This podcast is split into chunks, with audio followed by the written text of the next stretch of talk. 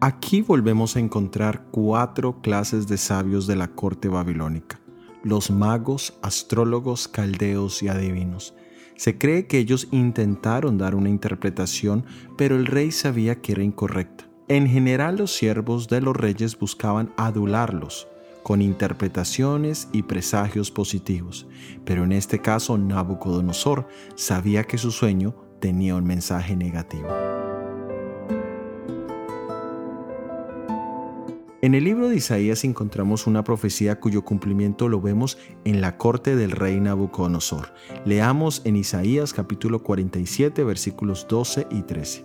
Estate ahora en tus encantamientos y en la multitud de tus hechizos, en los cuales te fatigaste desde tu juventud.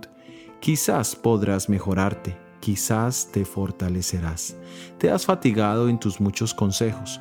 Comparezcan ahora y te defiendan los contempladores de los cielos, los que observan las estrellas, los que cuentan los meses para pronosticar lo que vendrá sobre ti. La corte babilónica estaba llena de jóvenes que se habían entrenado en la lectura de libros de magia, encantamientos y observación de astros, pero en todo su conocimiento no podían ver el poder y la sabiduría del Dios verdadero.